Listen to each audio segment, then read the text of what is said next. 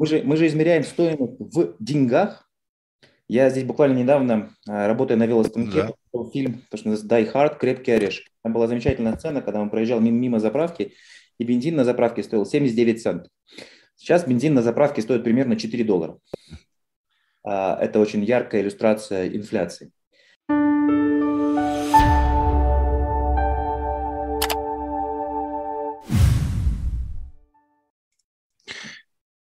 Михаил, день добрый. Андрей, приветствую вас. Я как-то прочитал, что есть три вида новогоднего ралли. Это очень сложно, и даже по постновогоднее ралли. Такой сложный вопрос, но я понял, что пора подводить итоги предварительные. Давайте начнем с того, что подведем итоги года. Да, давайте посмотрим разные классы активов. Если мы говорим про широкий рынок, например, S&P 500, мы видим, что он вырос на 26%. При этом произошла довольно заметная ротация. Если мы говорим про бумаги, такие как Teladoc, такие как Zoom, такие как китайские компании, то они упали на 50 и более процентов. Но, с другой стороны, был финансовый сектор и нефтяной сектор, которые довольно хорошо выросли. Ну и наши теки, они остались практически, большие бигтеки остались практически неуязвимыми. Вот поэтому, если мы говорим про фондовый рынок, это 26%. При этом я видел недавно статистику, всего 5% хедж-фондов смогли в этом году переиграть фондовый рынок. У нас осталось еще несколько дней до э, Нового года, поэтому что-то еще может измениться, думаю, что не кардинально. Но тем не менее это довольно показательно, что рынок был очень интересным, с большим количеством ротации, а сам рынок пассивное инвестирование переиграло э, людей, у которых большие компьютеры, много аналитиков, и, э, казалось бы, они должны были лучше понимать, что происходит. Это очень, очень хороший пример. Вот, если посмотреть на другие типы активов, то биткоин вырос больше, чем на 70%, а золото упало процентов на 9, серебро еще больше упало. И поэтому я ожидаю следующий год очень интересным. Мне кажется, что ну, нам следует ожидать коррекции. Прежде всего потому, что если мы посмотрим назад и посмотрим, что было драйвером э, роста рынка, это прежде всего действие Феда и накачивание ликвидностью рынка. И мы видим, что ликвидность начинает сжиматься сначала на 15 миллиардов, потом на 30 миллиардов в месяц. И к марту Фед должен закончить процесс выкупа активов. При этом мы видим довольно большую историю, что э, росли корпоративные прибыли, и, на мой взгляд, они вышли на свой пик. В четвертом квартале, который сейчас заканчивается, прибыли будут очень хорошими. Я живу в Штатах и вижу фантастический бум. Бум потребления. А трафик на дорогах больше, чем он был до пандемии. А людей, которые работают, практически невозможно найти. Произошел великий исход, когда многие люди решили, что они уйдут на пенсию, и а сейчас э, ну, нет, нет людей ни на какие позиции ни на очень высокие позиции, ни на очень небольшие позиции. Только что я вот читал интересное интервью. Мы летим в понедельник в Сан-Франциско, и по всем штатам отменяется большое количество рейсов, потому что из-за нового вируса Макрона а, люди болеют, и не хватает ни пилотов, ни стюардов, ни диспетчеров. Возникает уникальная ситуация, когда деньги есть, деньги очень просто напечатать, а людей и товаров нет. Итого, я в следующем году ожидаю того, что Фед прекратит выкуп активов, о чем они уже объявили. Они поднимут ставку, я думаю, к концу года она будет 1-1,5%. Сложно загадывать надолго, особенно с учетом так, больших таких э, неопределенностей, связанных с болезнью. И это приведет к коррекции на рынке.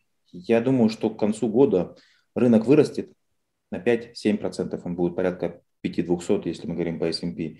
Но при этом рынку придется пережить несколько коррекций и еще одну или несколько таких замен одних лидеров другими лидерами. Поэтому что я делаю в своем портфеле? Я покупаю путы и я продаю покрытые колы. Есть я продаю колы на те компании, которые я готов отдать по более высокой цене и страхуюсь тем, что я от падения рынка покупкой путов. На мой взгляд, следующий год стоит пройти очень консервативно. Я был абсолютно уверен, что в этом году будет все хорошо, а в следующем году я практически абсолютно уверен, что это будет очень непростой год для фондового рынка. Мы с вами переживаем рост рынка уже 2009 года, 12 лет, 13 год пошел. И рано или поздно пати закончится. Мне кажется, мы подошли к этому. Ну, это, это же хорошо, да, вот это хорошо. Я вот аналитик, да. Кому нужны аналитики, когда воткнешь э, палку в тупую, и рынок все равно будет расти. А вот когда начнет вот так вот ходить, все будут уже, э, аналитики будут востребованы. Абсолютно с вами согласен, потому что а, ну, люди, которые купили, я не знаю, Тесла, акции Тесла или акции Фейсбука, они абсолютно уверены, что они лучше других знают, потому что вот у них все выросло. Но я боюсь, что в следующем году ждет большое разочарование любителей быстрых акций, которые а, популярных акций, скажем так. Вот, поэтому я очень осторожно отношусь к следующему году, и я готов потерять рост, если этот рост будет но я хочу придерживаться консервативной стратегии, и этого же рекомендую вашим слушателям.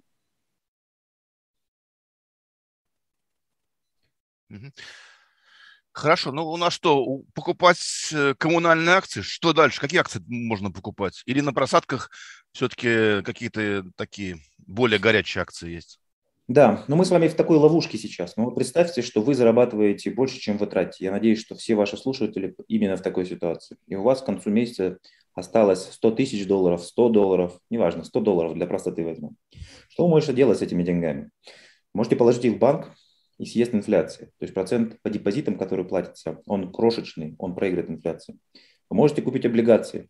По облигациям тоже такая же ситуация. Инфляция выше, чем процент по депозитам. Вы можете оставить их в кэше, положить в ячейку в банке, под матрас и потерять еще больше. И вы вынуждены идти на фондовый рынок. На фондовом рынке нас ожидает довольно большая волатильность. Я могу поспорить, у меня есть один биткоин в моем, в моем, э, в моем портфеле. Я могу поспорить на один биткоин, что через 4 года рынок будет значимо выше, чем он сейчас.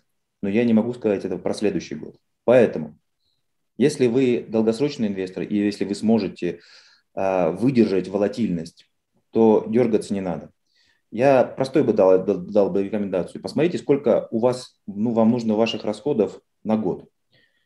А, эту сумму переведите в высоколиквидные активы, либо просто в кэш.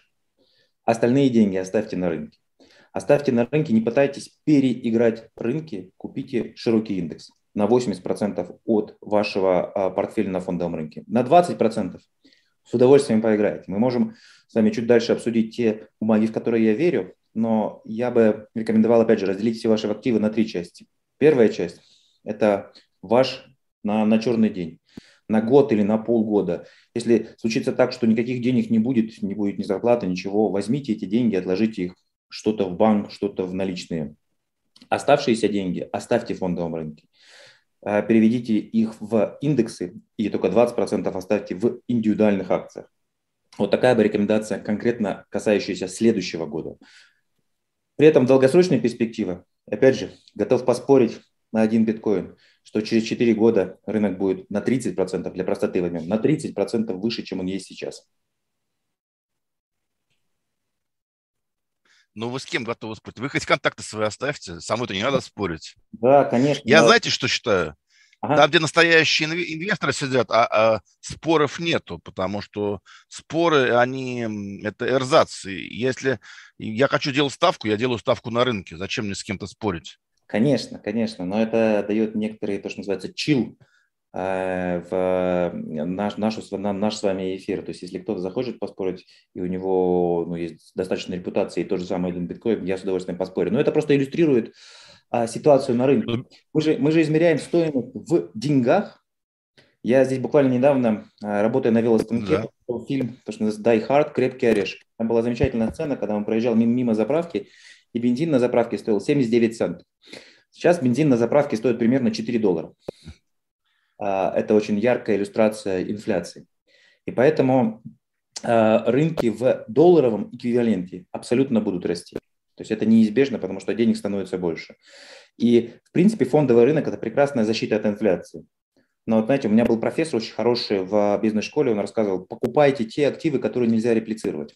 Хороший пример. А Средиземноморская линия Европы, она конечна. Представим, что она 5000 километров. Из них 2000 километров могут быть заселены, остальные нет. Больше ее не станет. И поэтому, если вы покупаете недвижимость, лучше покупать в том месте, где ее невозможно реплицировать. А бессмысленно покупать дорогие машины, потому что дорогие машины только дешевеют. Они, некоторые из них становятся дороже, когда они превращаются в антикварные машины. Но в целом, если вы 10 лет назад вы купили, у вас есть опция купить iPhone, 10 лет назад iPhone уже были, или купить акции mm-hmm. Apple. Те ребята, которые купили акции Apple, они значительно больше заработали. Те ребята, которые купили iPhone, этот iPhone уже давно э, лежит на свалке. Поэтому mm-hmm. мой тезис простой.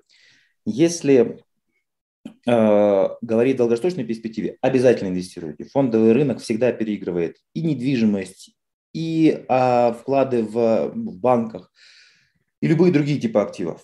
При этом следующий год, говорю, я всегда был оптимистом. Но то, что вижу, то, что происходит сейчас в Штатах, я скорее консерватор. И я буду следовать именно такой стратегии. Стратегии, связанной с тем, что те деньги, которые мне нужны а, в, в краткосрочной перспективе, я оставлю либо в высоколиквидных инструментах, либо в кэше. По своим позициям, которые у меня есть, я буду продавать покрытые колы. Ну, я так сейчас и делаю. Самая большая моя позиция – это Amazon.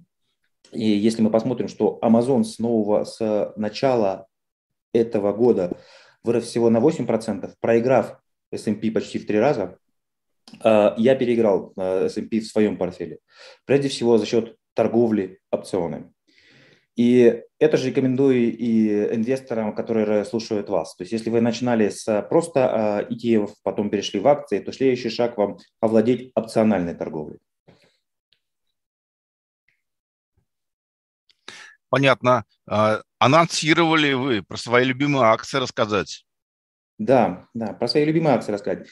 Но а, смотрите, я бы опять же говорил, что 80% а, вашего капитала в следующий год я бы перевел в ETF, так как 95% хедж-фондов проигрывают само, само, широкому, широкому рынку. Ну и про акции, которые мне нравятся на следующий год. Я в этом году купил электрическую машину EV Volkswagen ID4. А, я изучал этот рынок, я не стал брать Теслу. Тесла стоила дороже, страховка на Теслу стоит дороже, и если что-то в Тесле ломается, то обслуживание значительно дольше по времени. А мне очень нравится инфраструктура вокруг EV. Я говорил со всеми своими знакомыми, у меня, в принципе, такой подход, знаете, streetwise. То есть я не всегда смотрю макроэкономику, но я смотрю, что делают простые люди. И ни один из моих знакомых не собирается покупать больше машину с бензиновым двигателем. Ни один. Они либо уже купили первую, первую свою EV-машину, либо собираются покупать EV-машину следующей машины. А, вокруг EV есть довольно большая инфраструктура. А, сейчас, нас, когда люди в Америке поехали в, на Рождество друг к другу, многие из них поехали на машинах, возникла проблема. На заправках Тесла, на электрических заправках Тесла, которые стоят вокруг хайвея, образовались очереди. Если вы можете заправить свой автомобиль бензином за 3-4 минуты, залить полный бак, то даже на быстрой заправке вам требуется 30-35 минут. И в Штатах есть конкурирующие сети, которые делают э, сети публичных электрических заправок, плюс за устройство для заправки автомобилей дома. Их есть несколько. Есть компания ChargePoint, есть компания EVgo, есть компания Blink.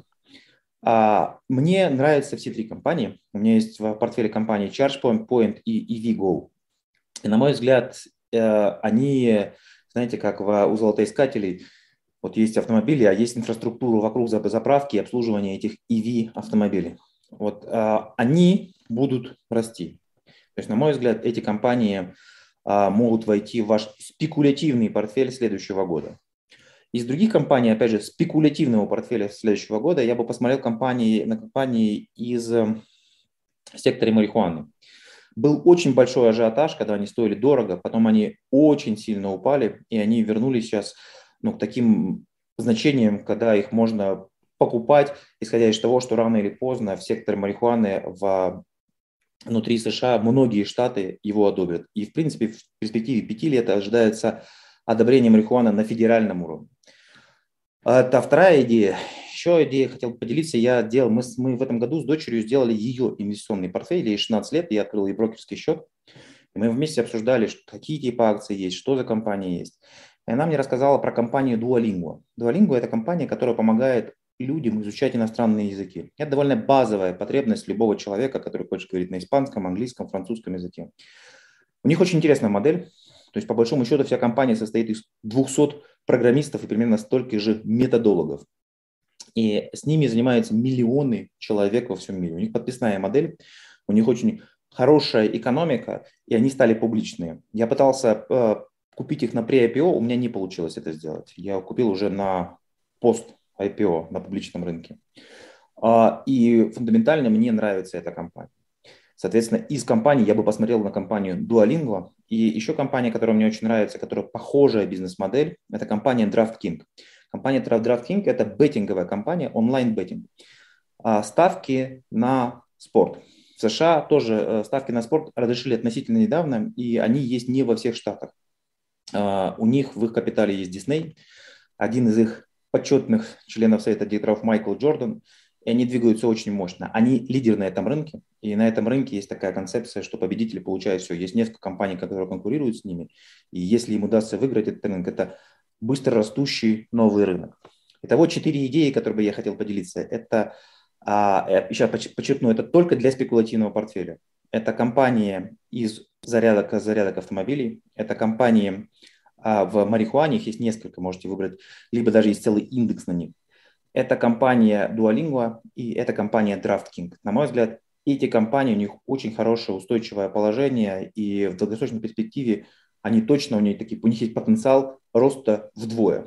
В прошлом году мы с вами говорили, я рекомендовал компанию Simon Property Group.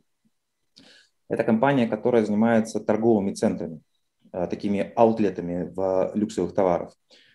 Я добавил ее в свой портфель. Это вторая компания после Амазона в моем портфеле, и они выросли почти на 100% за год. И при этом они еще не достигли капитализации, которой они были до пандемии. У них очень хорошая бизнес-модель, и прежде чем купить акции этой компании в свой портфель, я съездил в их центры, посмотрел, какой у них трафик, посмотрел, какая у них проходимость, посмотрел интервью несколько с их основателем и SEO. И это дало мне уверенность, что эта компания устойчивая, она платила дивиденды довольно высокие даже в самые тяжелые моменты, когда ну, вообще не было понятно, там, будет жить этот мир или не будет жить этот мир.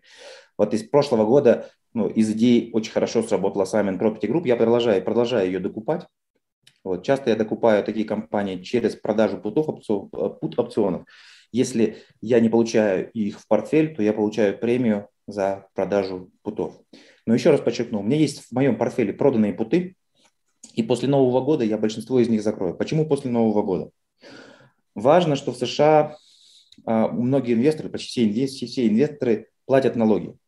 И к концу года очень многие инвесторы закрывают убыточные позиции, чтобы сделать зачет убытков против тех прибылей, которые они получили, и тем самым уменьшить налогооблагаемую базу. Есть компании, которые падают, и это такой маятник, который закручивается еще дальше. Они падают, их еще больше продают, падают, еще больше продают. Вот. И э, точка отсечения, соответственно, 31 декабря, последний календарный день. И э, к концу, в начале следующего года, во-первых, я закрою путы по своим, по некоторым компаниям. И, во-вторых, буду добирать некоторые сильно упавшие компании через путы, продавая на них путы. Вот э, такой мой обзор, э, ревью на следующий год. А, давайте сменим тему. Вот я тут э, никогда не был у меня книжки электронной. Сейчас купил книжечку электронную. Э, хочу закачать энциклопедию советскую, не, 70, э, не ту, которая красными корешками с 70-х годов, а которая, по-моему, зеленые корешки 50-х годов. А подумал покупать, это очень трудоемко, энциклопедию хранить непонятно где, а сюда закачаю. Вот, как движется ваш бизнес? А, мы имеем в виду. Smart Reading мы делаем библиотеку подписки на, да. книги. Да. Ну, мы подводим сейчас итоги. У нас порядка 10 тысяч платящих подписчиков. То есть те люди, которые каждый месяц платят нам за доступ к библиотеке. То есть у нас тоже в нашей компании больше инженеров и программистов, тестировщиков, нежели чем редакторов. Но вот мы только что сделали summary на книгу Рэя Далио. А, он автор принципов, а теперь по принципу в меняющемся мире, где он рассуждает про возможный конфликт, военный конфликт даже Китая с Америкой, возможные, то, что называется unrest, волнение в США. Очень интересная книга. Ну, в общем, если говорить про, а, про Smart Reading, год был непростой. мы в этом году выросли меньше, чем мы планировали. То есть люди, на, на, на наш взгляд, стали ну, чуть меньше тратить э, денег у нас как бы фокус на русский язык. Но мы при этом мы запустили довольно много новых книг. Мы сделали книгу «Чему не учат в школе», физическую книгу. Мы продали права на 6 языков на эту книгу, и мы начали на английский язык поставлять самостоятельно. Мы теперь продаем эту книгу на английском языке в Амазоне и очень внимательно изучаем с точки зрения поставщиков, что происходит на Амазоне. И я вам могу сказать, что мы поставляем Wildberries, в Озон, в Лабиринт, то есть во все ведущие российские магазины, и на Амазон теперь. И Озон технологически ничем не, уступает Амазону. Вот с точки зрения поставщика. Вот. Поэтому ну вот мы выходим на другие рынки, а я буду рад, если у нас подпишутся а, ваши читатели на Trading. Мы сделали на самом деле еще календари. Мы каждый год делаем календари с инфографиками. И в этом году один из наших календарей – как раз про инвестиции, где мы рассказываем интересные вещи в визуальном формате про инвестиции.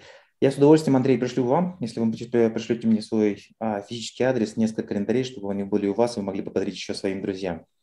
Вот, поэтому спасибо, что вы спросили про, про бизнес. Я очень болею за этот бизнес. Я зарабатываю больше на фондовом рынке, чем я зарабатываю, будучи акционером Smart Reading а. Но с точки зрения моего душевного э, отдачи, Smart Reading мне значительно ближе, чем любой фондовый рынок.